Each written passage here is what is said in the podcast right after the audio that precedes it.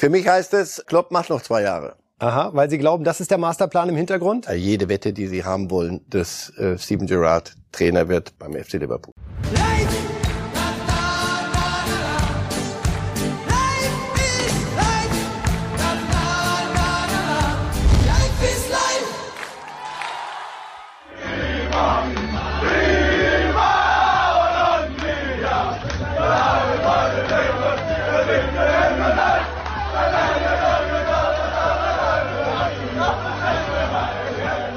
Partystimmung in der holländischen Kabine und damit herzlich willkommen zu Reif ist live an diesem Freitag und herzlich willkommen Marcel Reif, der wie immer im Studio dabei ist. Guten Morgen. Schöne Bilder. Wann sind Sie das letzte Mal so aus sich rausgegangen? Als ich mich gegen Norwegen für die WM qualifiziert hat. Merkt naja, man schon große also, Erleichterung, ja? Ja, soweit sind sie. Also deswegen, wir können ja immer ein bisschen Hebe Richtung Holland darf man immer loswerden. Singen Viva Colonia, ein bisschen mhm. umgetextet, also singen deutsche Lieder und sind außer sich, dass sie sich gegen Norwegen ohne Haaland für die WM qualifiziert haben. Nun gut. Die Ansprüche sind bescheiden. Bescheidenheit schadet an der Stelle nicht. Ja, liebe Fußballfans, wir hatten eventuell gedacht, ohne Corona heute durch die Sendung kommen zu können. Wir müssen Sie enttäuschen, denn es gibt natürlich aktuelle Nachrichtenentwicklungen rund um das Thema und darum legen wir auch direkt los mit der Frage, die jetzt plötzlich im Raum steht, kommt doch 2G für Fußballprofis. Bedeutet also, müssen Fußballprofis geimpft oder genesen sein, wenn sie am Wochenende in der Bundesliga auflaufen sollen. Das wird gerade diskutiert. Ausgelöst wurde es durch den Auftritt gestern bei der Ministerpräsidentenkonferenz. Da waren Merkel, Scholz und Wüst, der neue NRW-Ministerpräsident, zusammen auf dem Podium. Und wir hören uns mal an, was Merkel, Scholz und Wüst zu dem Thema gesagt haben. 2G gilt dann sozusagen für alles, was nicht die Arbeitswelt ist. Und jetzt kommt es darauf an, ob das die Arbeitswelt ist oder ob es ähm, sozusagen die Freizeitwelt ist. So verstehe ich das. Aber ich bin ähm, weder Juristin noch ähm, habe ich mich mit dieser spezifischen Sache intensiv befasst. Es gibt Regelungen für Freizeitveranstaltungen, da sind Beschränkungen möglich, wenn sie vor Ort jeweils ergriffen werden. Dazu ist aber auch, ist auch 2G vorgesehen für die Teilnehmerinnen und Teilnehmer. Das ist ja damit verbunden. Und selbstverständlich bedeutet das auch, dass dann für die Teile, diejenigen, die hier berufstätig sind, die Regeln gelten, die für den Arbeitsplatz gelten. In der Vorbesprechung der Länderchefinnen und Chefs waren wir uns sehr schnell einig, dass wenn Zuschauer im Stadion 2G beachten müssen, dass das nach unserer Auffassung auch für die Profis gelten soll. Ja, soweit also die Pressekonferenz hinterher. Herr Reif, ich würde nicht sagen, dass mit einer Stimme gesprochen wurde. Also wenn ich äh, die geschäftsführende Kanzlerin und den zukünftigen Kanzler richtig verstehe, dann ist die Regelung so gedacht, wie sie bisher war, nämlich Fußballprofis auf dem Rasen, das ist Arbeitsplatz, also reicht 3G. Wenn ich den Ministerpräsidenten Nordrhein-Westfalens richtig verstanden habe, dann ist das Ziel, da seien sich die Ministerpräsidenten einig, dass man die Regelung von den Zuschauerrängen, also 2G, überträgt auf den Platz. Was machen wir jetzt damit? Die Dame, das war die Bundeskanzlerin, die das als erste sagte, äh, äh, also das weiß ich jetzt auch nicht, da bin ich nicht so drin. Das gilt, glaube ich, für Arbeitsplatz und so. Also ich glaube, wir müssen, die wird mich da gern dahinter verstecken. Wenn, wenn sie das so ähnlich sieht, äh, ich würde sagen, so sehe ich es auch.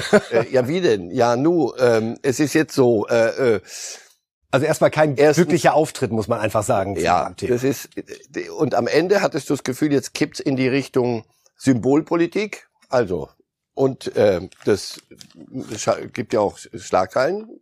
Jeder Bundesliga-Profi, Herr Kimmich, natürlich. Kommen wir noch Joshua, dazu? ja klar. Wenn der nicht gebt ist, kann er nicht spielen. Hm. Was sagen denn die Bayern dazu? Hossa, da ist aber auch richtig. Das ist ja eine prima Idee. So. Also ich denke, so wie wir hier oft gesagt haben, der Fußball darf keine Sonderrolle äh, beanspruchen. Das, das ist auch nicht gut in der Gesellschaft. Nicht, wenn die Dinge äh, so, sich so verkomplizieren und verschlimmern, kannst du nicht sagen, ja, beim Fußball lassen wir die mal ein bisschen kicken und das, das, das ist nicht so. Nein, das ist Arbeitsausübung. Also deswegen würde ich sagen, was fangen wir damit an? Ich verstehe es so, wenn es für jeden Arbeitsplatz so gelten wird, dann äh, für, für normale Arbeit, dann ist Fußballprofi auch eine normale Arbeit. Wie, weil du das ja sonst, glaube ich, rechtlich nicht durchsetzen kannst. Also du kannst ja nicht sagen, weil der Fußballspieler ist ja, aber das, das, das hat eine andere Vorbildwirkung. Dazu reden wir dann auch immer Vorbild. Hm, was würde gut aussehen, was würde sich gut machen? Ist das ein gutes Zeichen, wenn draußen die Zuschauer geimpft sein müssen, die Spieler nicht? Natürlich nicht. Aber in so einer Situation jetzt geht's nicht mehr um Zeichen, sondern da geht's auch um viel Geld, wenn die halbe Mannschaft nicht spielen kann, weil sie sich nicht impfen lassen möchte. Ja, aber sie könnte sich doch impfen lassen. Eine ganz komplizierte Diskussion. Also ich verstehe es so, man wird sicher darüber nachdenken, ob überhaupt an Arbeitsplätzen, ob das geht, ungeimpfte in eine, in eine größere Gesellschaft reinzulassen und damit Dinge zu gefährden. Denn das ist ja der andere Punkt, der gerade diskutiert wird, um da auch den Vergleich nochmal herzustellen. Für Menschen, die mit Älteren zusammenarbeiten, auch da ist eine Impfpflicht gestern angesprochen worden da versteht man es, weil es das Infektionsgeschehen eindeutig äh, positiv ja. beeinflussen kann. Ja. Aber Fußballprofis äh, sind eine Gruppe, die zu 90 Prozent durchgeimpft ist. Und da jetzt plötzlich eine Sonderrolle zu deklarieren aus Halt meiner Sicht Populismus wäre einfach albern und nicht dem Sinn eines Infektionsschutzgesetzes Rechnung tragen, zu ja, sagen, wir müssen etwas Gesetz, gegen Corona tun. Ja, und Gesetz ist Recht. Also wir reden nochmal, wenn Sie mich jetzt fragen, wie finden Sie das, dass Kimmich Sie nicht impfen lässt, da können wir wirklich eine, da äußere ich auch sehr gern meine persönliche Meinung, er sind wenn nicht. So, aber das muss er selber Ding. Nein, das kann er eben nicht selber, weil er öffentlich auch auftritt. Da können wir wieder die ganze Geschichte aufrollen. Aber hier geht es darum, ein Infektionsschutzgesetz. Gesetz heißt, und Gesetz gilt für jeden. Alle. Das ist eine, eine der Grundsäulen einer Demokratie, Rechtssicherheit. Sie können nicht, wenn Sie bei, mit 60 in der Innenstadt über eine rote Ampel fahren, muss das genauso Konsequenzen haben, wie wenn ich das tue. Wenn bei mir aber heißt, ja, du bist aber Fußballspieler, bei dir können wir das ein bisschen anders halten oder andersrum, na, da müssen wir den aber jetzt auch, müssen wir. Ich glaube, man ist gut beraten, äh, bevor man auf so ein Podium geht. Das allerdings würde ich gerne sagen wollen. Bevor man auf so ein Podium geht, als Funktionsträger wäre es nicht schlecht, wenn man ungefähr vorher wüsste, was man gleich verkünden wird bei, auf diesem Podium. Aber nicht die Bundeskanzlerin, ja, da bin ich aber jetzt spezifisch nicht so drin. Wo?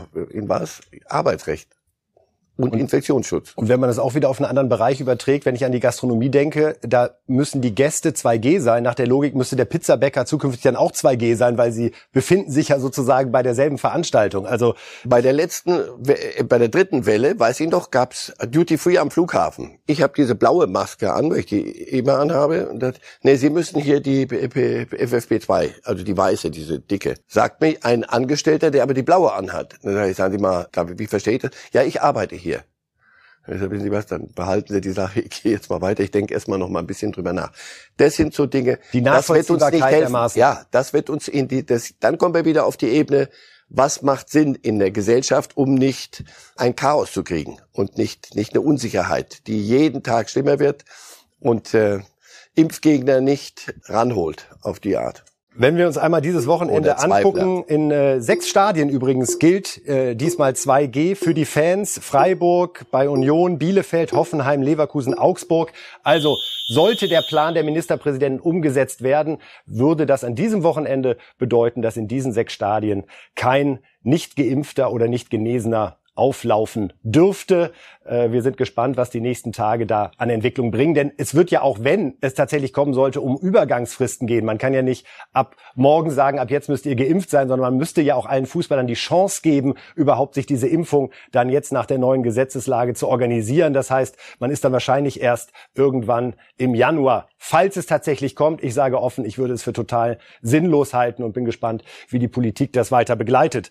Wir müssen das Thema noch ganz kurz verlängern, Herr Reif, weil äh, um 22.27 Uhr am Donnerstagabend erreichte uns die Nachricht, da guckte man auch zweimal hin, dass ein Ermittlungsverfahren gegen Werder-Trainer Markus Anfang eröffnet worden ist, wegen der angeblichen Nutzung eines gefälschten Impfzertifikats.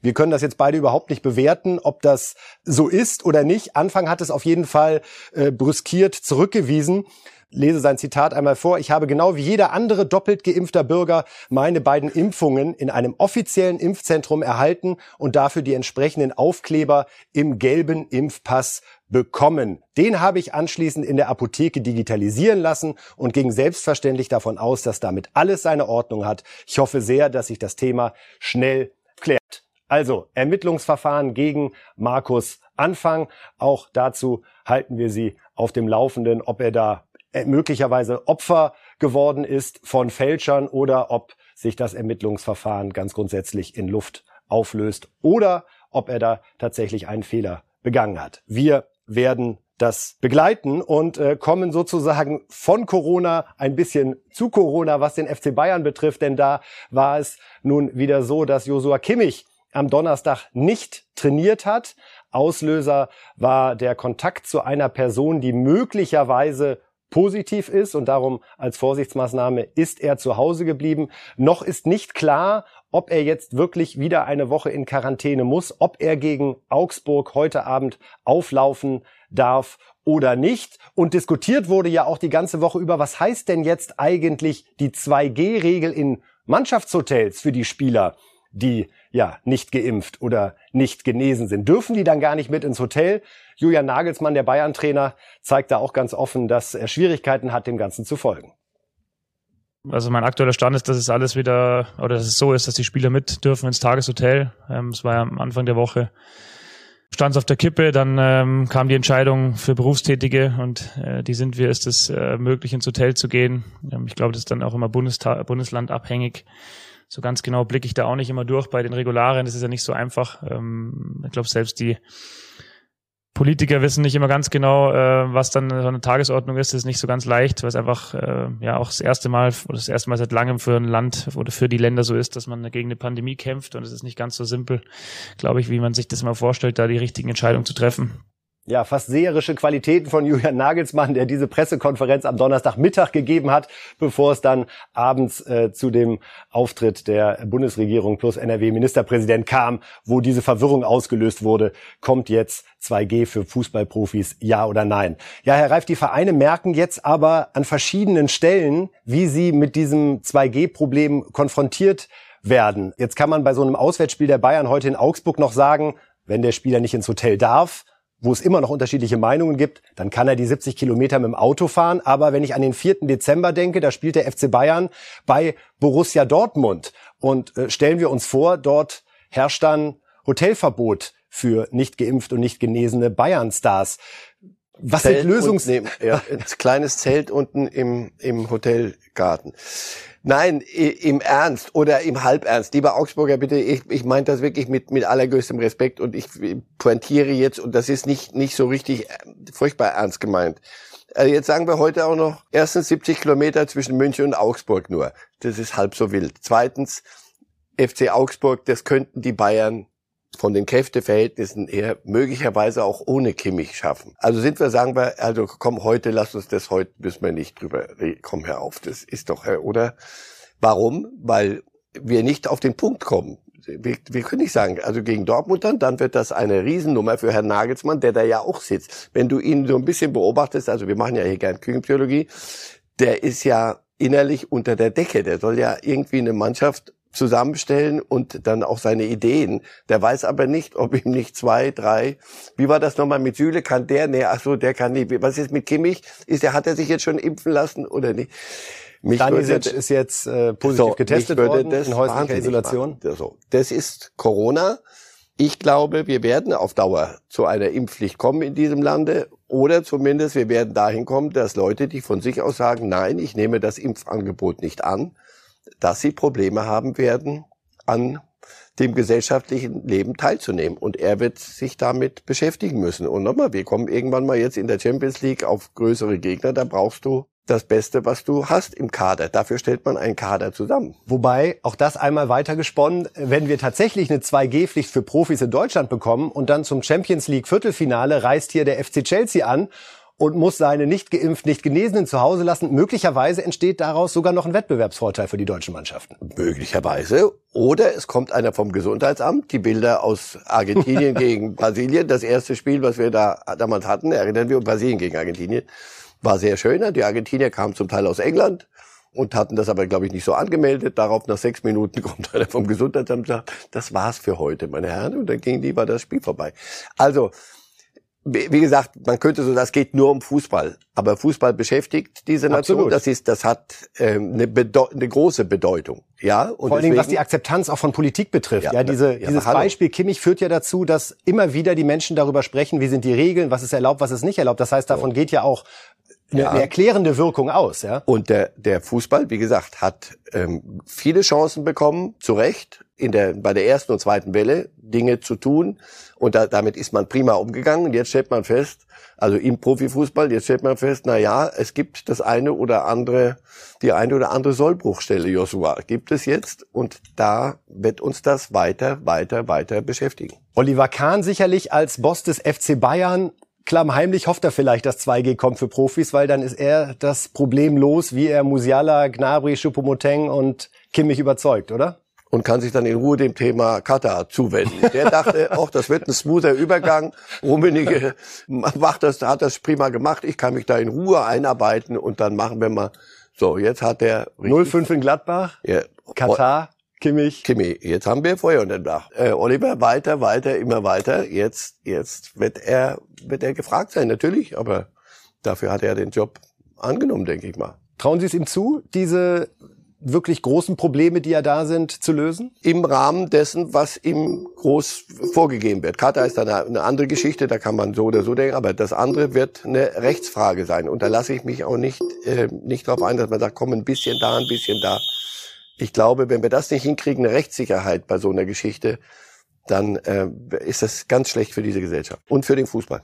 Das war's vorerst mit Corona. Falls sich während der Sendung neue Entwicklungen ergeben, dann erfahren Sie es natürlich hier bei Reifes Live. Und ähm, ja, jetzt schauen wir äh, zur WM-Qualifikation und zunächst nach Südamerika. Und wir beginnen mit zwei Szenen, die unterschiedlicher nicht sein könnten. Erst eine, wo einem wirklich das Herz verstehen bleibt. Wir sehen jetzt Arturo Vidal, den wir ja gut kennen aus seiner Zeit bei Leverkusen und Bayern München beim Spiel Chile gegen Ecuador spielt sich Folgendes ab. In ganzer Härte steigt er da ein.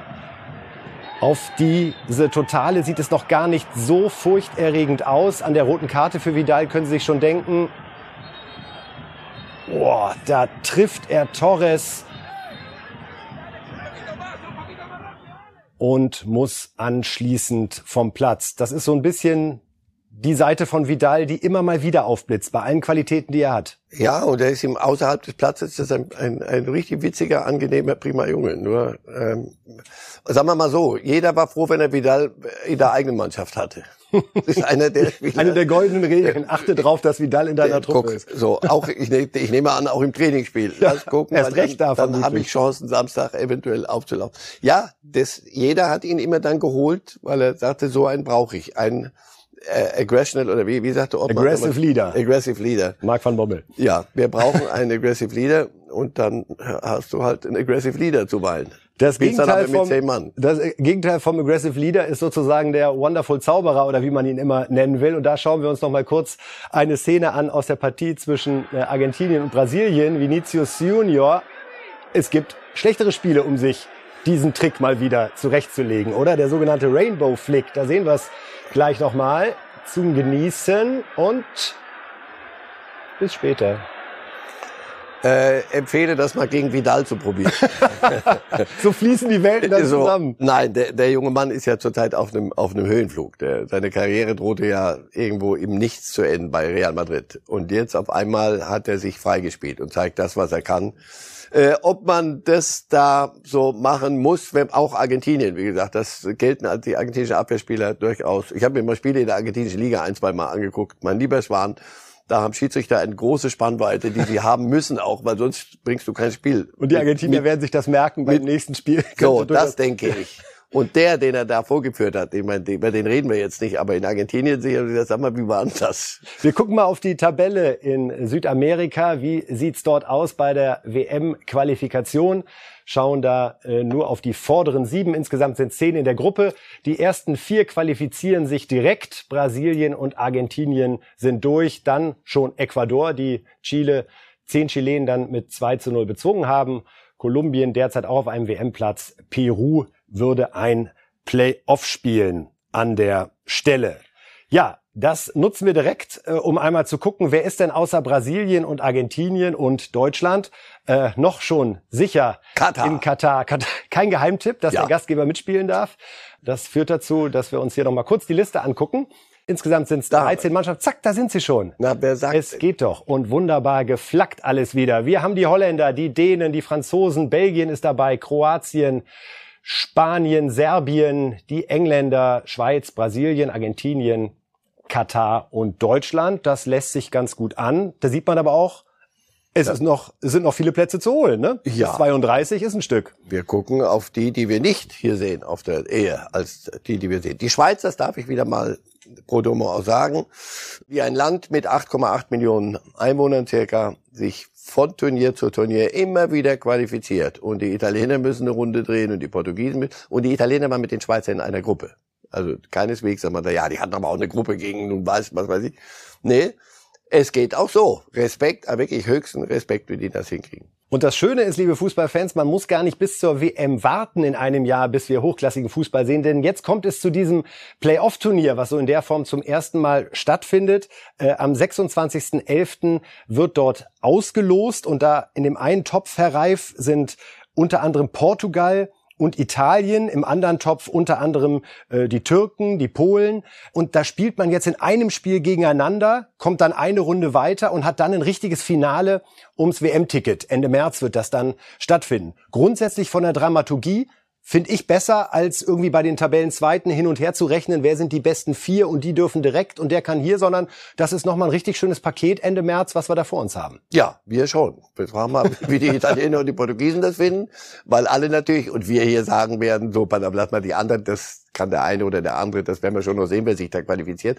Aber was macht denn der Europameister und was macht denn Cristiano Ronaldo mit seiner portugiesischen Ja, Truppe? Cristiano Ronaldo, man muss es sagen, sie haben es kommen sehen gegen die Serben.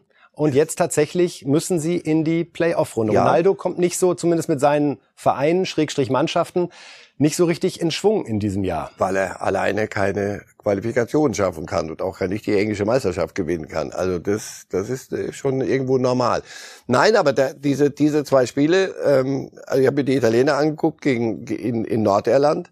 Äh, Die, in, in 99 von 100 Spielen gewinnt Italien gegen Nordirland. Es sei denn, du hörst, dass in der Schweiz steht gerade 2-0 gegen Bulgarien. Und dann fingen die an zu flattern. Das war, das, das ist der Körper, das ist war körperlich schmerzhaft. Zu gucken, wie die auf einmal alles, was sie könnten, nicht gespielt haben, kopflos. Mancini draußen, der, der, der wirklich ein toller Trainer, für, äh, hilflos, war nichts zu machen. So.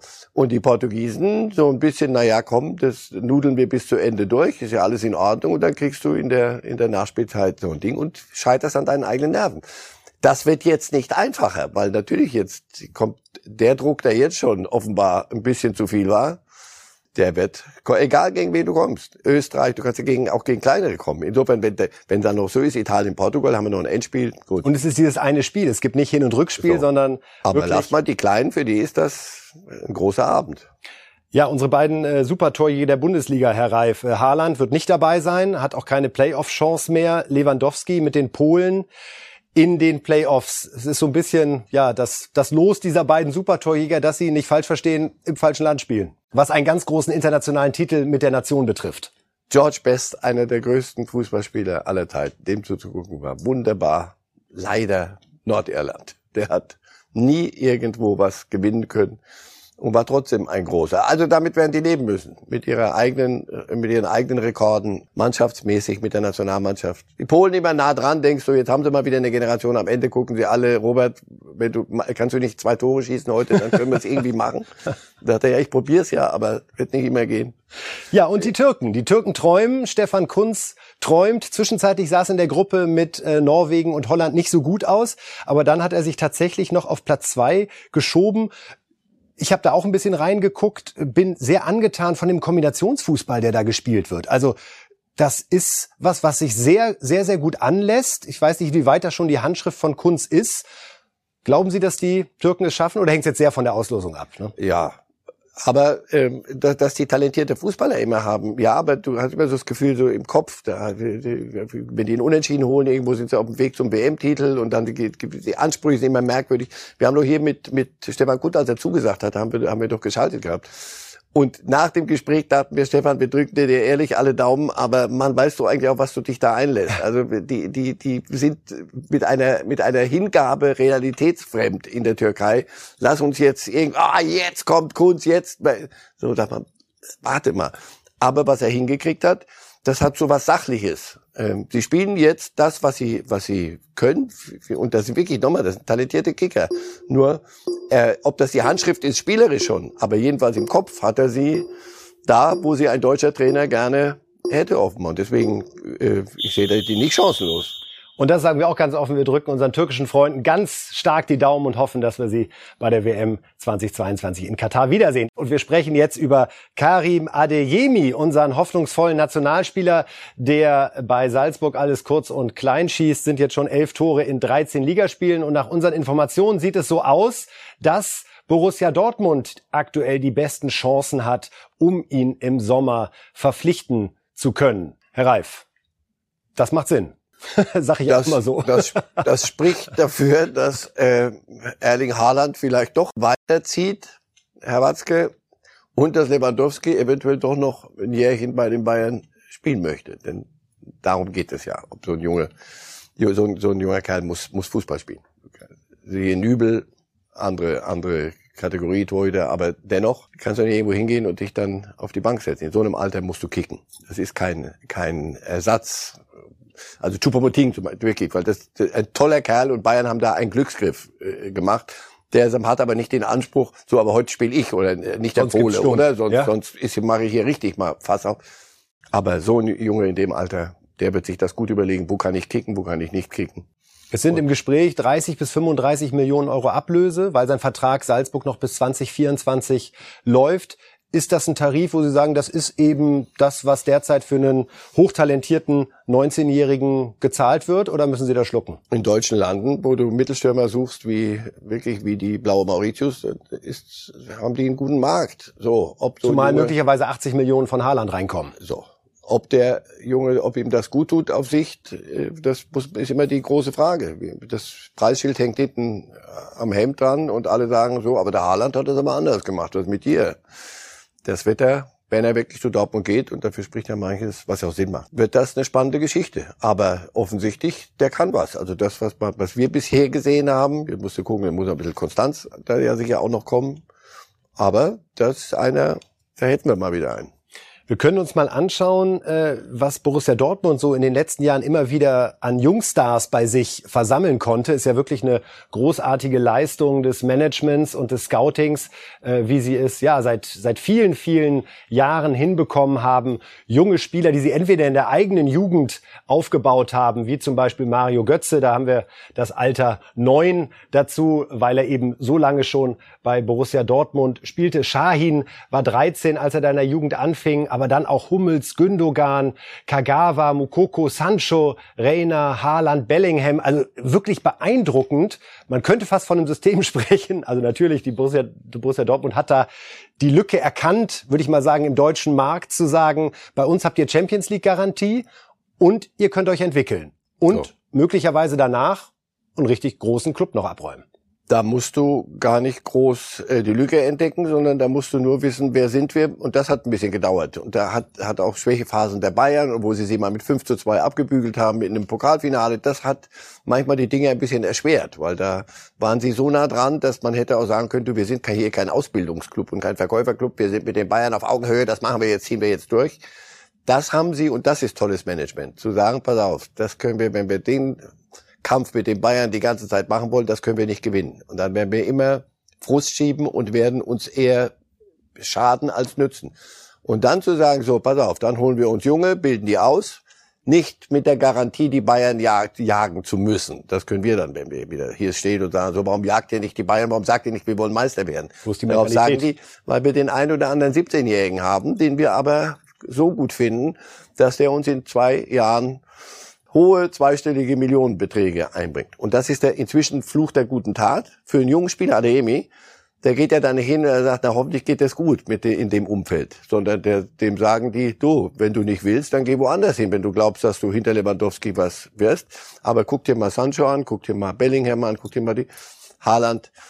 Hier kannst du dich entwickeln, hier darfst du spielen und äh, wir spielen Champions League. Wir sind gut genug. Das ist eine, eine wirklich, ein, ein richtig fast schon Alleinstellungsmerkmal, richtig gut gemacht. Richtig Uli, gut. Uli Hoeneß hat das ja mal ein bisschen kritisiert, indem er sagte, man darf sich nicht zu sehr als Ausbildungsverein er sehen, deutlich, er hat deutlich, weil es sonst ja, diese, diese, diese Meistergier möglicherweise verloren geht, wenn man sich in so einer Rolle. Da, weil er sie wieder locken wollte in die Falle. weil er sagt, komm, mach doch mal, schmeiß mal richtig Geld raus und für, für, für Halbstars. Ne, und, und sie machen es nicht. Der, der Uli Hoeneß konnte das gut sagen. Die Bayern, das machen wir so nicht. Wir sind kein. Natürlich nicht. Da hast du Lewandowski, also geht Adeyemi eher weniger als Backup für Lewandowski zu den Bayern, sondern als Nachfolger von Haaland. So, wenn das so kommt. Also deswegen, die sind gut beraten, aber da brauchen Sie nicht meinen Ratschlag in, in Dortmund, von dieser Rolle keinen Millimeter abzuweichen. Und äh, es, es könnte wieder Tage geben, wo die Bayern nachlässig werden und sich ein bisschen zu satt fühlen. Dann können sie mit dem, was sie haben, immer noch auch mal angreifen. So aber wissen sie, das geht nur in ganz besonderen Fällen. Ansonsten ist unsere Rolle die zwischen Platz eins und vier. Da holen wir unsere Champions League Teilnahme, da holen wir uns wieder einen richtigen Sack voller Millionen ins Haus und dann kaufen wir wieder ein und verkaufen ihn ausgebildet. Und die Welt ist für Dortmund in Ordnung.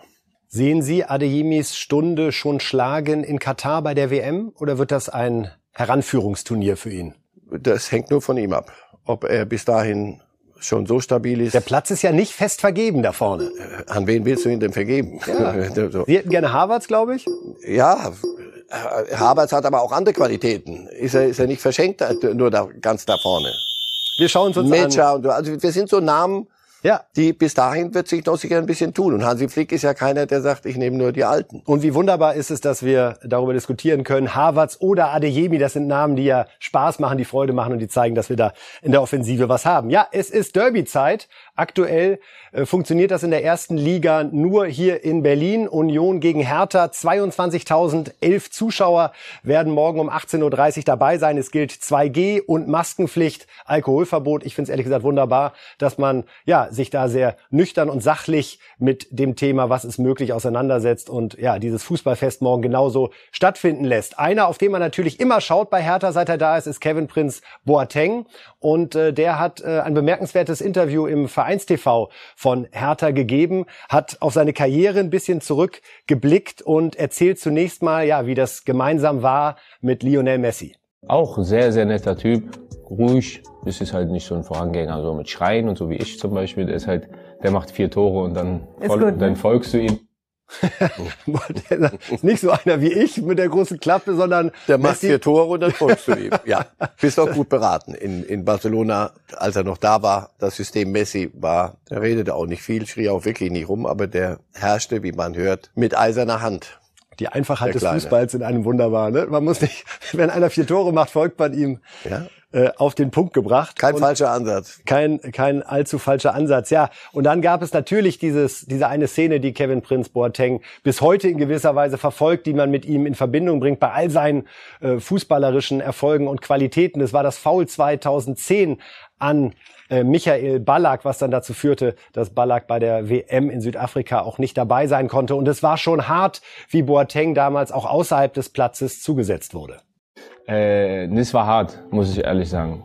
Gerade ich bin, ich bin Deutscher, ich bin in Deutschland aufgewachsen und so eine ganze Nation, die gegen dich ist und Hassnachrichten und rassistische Nachrichten und die haben mein Auto zerkratzt und Eier draufgeworfen. Für ein Fußballspieler, für einen Tackle, wo du kurz zu spät kommst, was immer passieren kann. Wo, wie viele Tackles habe ich schon abbekommen? Ähm, das war, es war hart, ja. Aber es hat mich auch geformt. Aber es gab halt Situationen, die waren schon hart, wo man sagte, ich bin im Flughafen gelandet und die Polizei hat meinen Pass genommen und hat gesehen, ach du bist es, und hat meinen Pass auf den Boden geworfen. Dann habe ich gedacht, was für ein Schaden oder was? Ja, heftig, was Boateng da widerfahren ist, wenn man das nochmal hört, wie aufgeladen die Stimmung damals gewesen ist. Und äh, ja, unverschämt, was Boateng, äh, wie er richtig sagt, nach einem Foul, ja, er ist zu spät gekommen, ja, er hätte vielleicht anders in den Zweikampf gehen können, ja, aber das rechtfertigt ja nicht im geringsten das, was er anschließend aushalten musste. Nein, ich, ich versuche mich daran zu erinnern, die, die Zeit, äh, die deutsche Nationalmannschaft fuhr nach, nach Südafrika äh, mit vielen Jungen und Ballack war die, der, der Leuchtturm dieser, dieser Mannschaft gewesen. Und wenn der nicht mitfährt, dann brauchen wir gar nicht hinzufahren. So war ungefähr die Stimmung. Der konnte dann nicht. am Ende hat sich das für die Mannschaft ausgezahlt, dass, dass sie sich neu, dass sie neu aufgebaut werden musste. Aber für Boateng, er war derjenige, der alle Chancen einer deutschen Nationalmannschaft, vernünftigen Fußball zu spielen, zunichte gemacht. Dachte man. Dachte. Es wurde ja eine großartige WM. Also, aber das heißt ja nicht, dass, dass äh, es mit Ballack schlechter gewesen wäre. Nein. Rudi Völler ist ja mal gefault worden noch in seiner 60er Zeit. Und das hat, da hat er auch, äh, der, der ihn dann fault, der solche Denkmäler fault, es hat mit, mit vernünftigem Umgang nichts zu tun dann. Ja, jetzt ist äh, Kevin Prinz Boateng äh, bei Hertha seit dem Sommer und er beschreibt hier in dem Interview mit Herthas Vereinstv nochmal, wie seine Rolle jetzt aussieht in diesem Verein. Aber ich, es passiert ja immer so, wie es passieren sollen muss. Und deswegen bin ich jetzt hier in meinen alten Jahren noch hergekommen. Und äh, ich, ich weiß auch meinen Job genau, weil ich weiß genau, was mein Job ist und ich liebe diesen Job. Ich bin jetzt nicht, ich habe das ja schon mal im Interview gesagt, äh, Ronaldo ist zurückgekommen zu Manchester United, aber Ronaldo gibt's nur einmal. Und der macht halt jedes Spiel ein Tor und der hat sein ganzes Leben dafür gelebt, um dass er mit 36 immer noch der Beste auf der Welt ist oder einer der Besten. Ich habe ja nicht so gelebt immer. Aber ich habe ich hab meinen Job hier und das heißt, die Jungen so stark zu machen, dass sie Hertha wieder an die Spitze bringen oder so hoch wie möglich bringen. Ja, sehr ehrliche Worte von Kevin Prinz Boateng, der sagt, ja, ein Ronaldo gibt's nur einmal und ich habe auch nicht so gelebt wie er. Und das Auto stand. Das war eine Ampel offenbar, als er die Hände vom Steuer nahm. Das war mir jetzt auch ganz. Oh, ich traue Boateng da einiges zu, was seine Fertigkeiten betrifft. Ja, das ist auch gut, dass er das selber sagt, weil ich glaube, ähm, da es gab viele Zweifler. Also wir holen jetzt Boateng nach einer langen Reise. Der hat ja ein paar Clubs dann so abgearbeitet und jetzt kommt er zu Hertha und dann auf dem Weg Big City, klar, all diese Dinge und jetzt so Boateng soll euch also jetzt in die ins ins, ins Morgenrot führen. Ich glaube, es war wichtig, dass er das selber so sagt. Mein Job ist es nicht mehr auf dem Platz singen. Und wir, dann wissen wir auch, woran wir sind, wenn wir, wenn wir es bewerten und fragen nicht, wieso spielt Boateng nicht? Haben wir uns, haben wir euch doch gleich gesagt. Was wollt ihr mit dem? Wenn das eine Entscheidung ist in diese Richtung, er die Rolle annimmt, die anderen Spieler das auch annehmen, wir profitieren von seiner Erfahrung, Training, auch außerhalb des Platzes, dann kann ich diese Rolle, ich für mich selber, kann ich nachvollziehen und dann werde ich ihn auch anders bewerten. Also wenn ich die ganze Zeit sage, na, also da habt ihr euch, was habt ihr euch denn dabei gedacht? Jetzt weiß ich's, es stimmt und er selber sieht es auch so und sitzt nicht draußen und sagt, ich könnte doch, sondern er weiß selber, was er noch in sich hat und das ist nicht Ronaldo. Und äh, ich finde, was man bei Kevin Prince Boateng immer wieder hervorheben muss, wie aktiv er sich äh, im Kampf gegen Rassismus eingesetzt hat, äh, was er in Italien für Zeichen gesetzt hat. Also da ist es wirklich auch jemand, der ja mehr macht als Fußball spielen, sondern wirklich seine Popularität nutzt und sagt, so nicht, Freunde. Und er hat deswegen, der hat ein paar Dinge auf der Uhr und da können die Jüngeren durchaus mal hinhören. Und die machen das dann, denke ich auch. Und dann kann er Hertha wirklich nutzen. Was werden wir da sehen? Derby, Union, Hertha. Ist das wirklich die Wachablösung? Hat die schon stattgefunden? Ach, welche Wache? welche Ablösung? Wo war, also die meinen, den Serienmeister Hertha jetzt vom Thron gestört? Nein, aber in dieser Stadt ist, ist es halt spannend. Für, für Union ist es einfacher. Sie sind der kleinere Club und immer noch, ne? Obwohl sie jetzt ja, so beständig davor ja, stehen, sie, es ist immer noch das Außenseitergefühl. Weil sie diese, weil sie diese Rolle wunderbar ausfüllen und auch richtig schön Fußball spielen. Wir kommen, nachher noch mal, wir kommen nachher bei den Tipps noch mal drauf zu sprechen, dann äh, lassen wir es da an der Stelle raus. Jetzt gucken wir noch mal zum internationalen Fußball, denn es gibt drei neue Trainer, die an diesem Wochenende beginnen. Äh, Steven Gerrard ist bei Aston Villa jetzt am Schlag. Wir dachten alle, der kann nur Liverpool, äh, Irrtum. Und äh, wir stellen Ihnen diese neue Entwicklung mal in diesem Beitrag vor. Der verlorene Sohn kehrt zurück. Steven Gerrard ist wieder in der Premier League. The excitement levels are really, really high. I'm very hungry and very ambitious and um, the start can't come quick enough. Nach drei erfolgreichen Jahren bei den Glasgow Rangers unterschreibt der 41-Jährige beim Traditionsverein Aston Villa. Das Team aus Birmingham verspricht sich Strahlkraft von der Liverpool-Legende. I like a challenge. Uh, I like a risk. Um, and it's something that I'm really looking forward to getting into. I think this club will suit me um, because I know the fans are very passionate. I know there's a demand and a pressure here to win. That's something that I've lived with since I was 17, 18 years of age. So um, for me, it's about making everyone uh, come together and be unified. And um, I believe we can do exciting things together. Als Trainer steht er noch am Anfang seiner Karriere. Seine Spielerkarriere hingegen einmalig. In seinen unglaublichen 26 Jahren beim FC Liverpool holt er zweimal den FA Cup, dreimal den League Cup und den UEFA Cup. Der wohl größte Triumph gelingt ihm allerdings 2005. Der Champions League Titel. Nach einem 0 zu 3 Pausenrückstand drehen die Reds das Spiel noch zu ihren Gunsten. Der Mann, der nie den Glauben verliert, Steven Gerrard. Als Coach bringt der gebürtige Liverpooler die Rangers aus Glasgow zurück in die Erfolgsspur. Nach Zwangsabstiegen und einem Komplettumbau war es Gerrard, der die Rangers erneut an die Spitze des schottischen Fußballs bringt. Die Rangers holen sich die erste Meisterschaft nach zehn Jahren. Und das ungeschlagen. Von knapp 200 Spielen verlieren die Schotten unter seiner Führung nur 26. Mit Aston Villa findet Gerrard nun den Club, der ihn zurück in seine englische Heimat holt. I'm sure it's a, a challenge that he's looking forward to. It's a great opportunity for him, um, and uh, a chance to test himself in. Uh, in a league where every week there's a, there's a different sort of challenge and a high level challenge and of course first thing to, to stabilize the club but it's a fabulous football club. Nach zuletzt fünf Niederlagen in Folge und Tabellenplatz 16 erwarten die Villains einen Aufschwung. So oder so hat die stärkste Liga der Welt einen ganz großen wieder. Willkommen zurück, Steven Gerrard.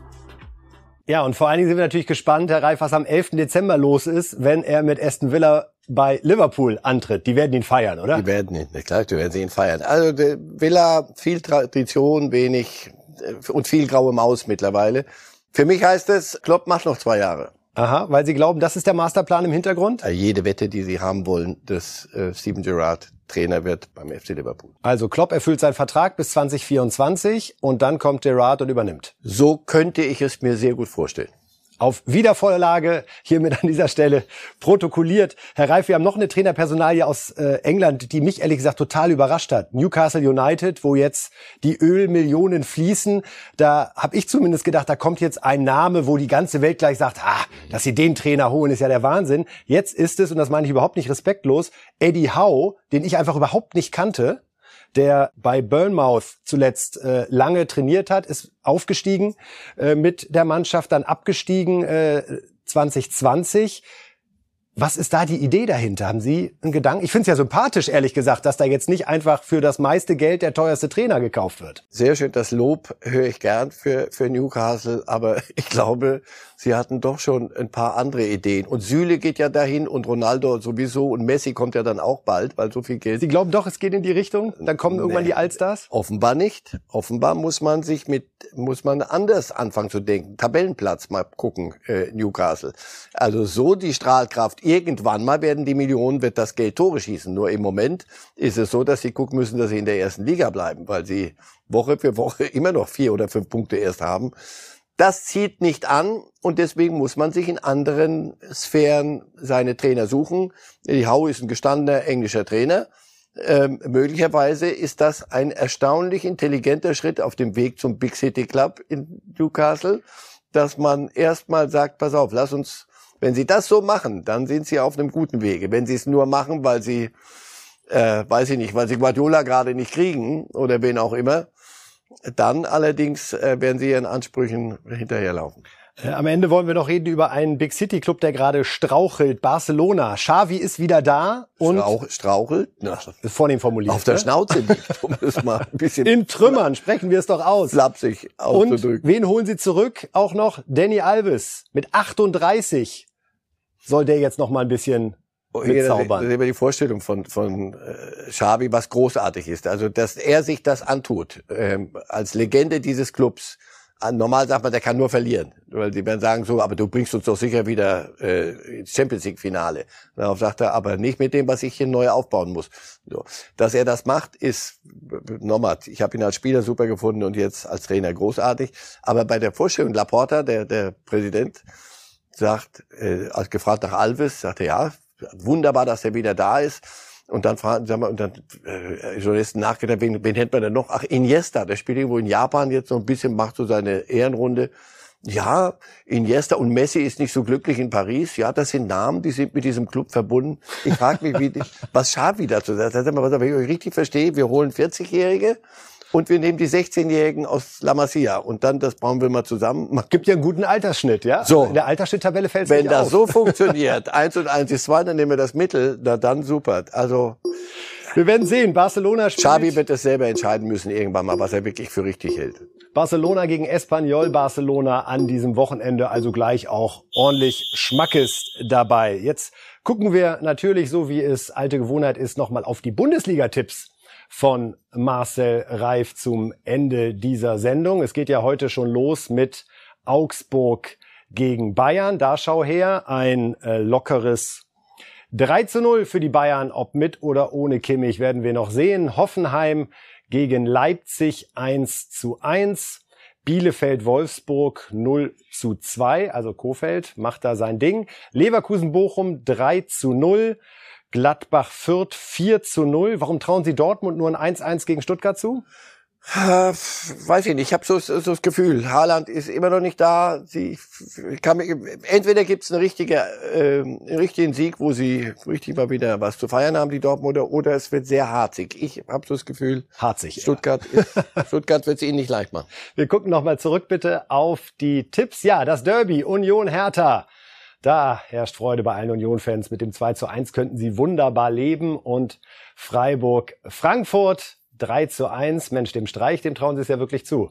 Mainz-Köln. Noch ein bisschen Derby am Ende. Nicht ganz so eng wie Union Hertha, aber karnevalsmäßig ist man sich da natürlich in großer Zuneigung verbunden. Da also ein 2 zu 2. Ja, äh, wir freuen uns besonders, glaube ich, auf Union gegen Hertha. Ja, das äh, wird richtig schöner, munterer Fußball und wir sind sehr gespannt, was von Josua Kimmich heute noch zu hören ist, ob er tatsächlich in die zweite Quarantäne in kürzester Zeit geht oder ob er da anschließend noch spielen darf.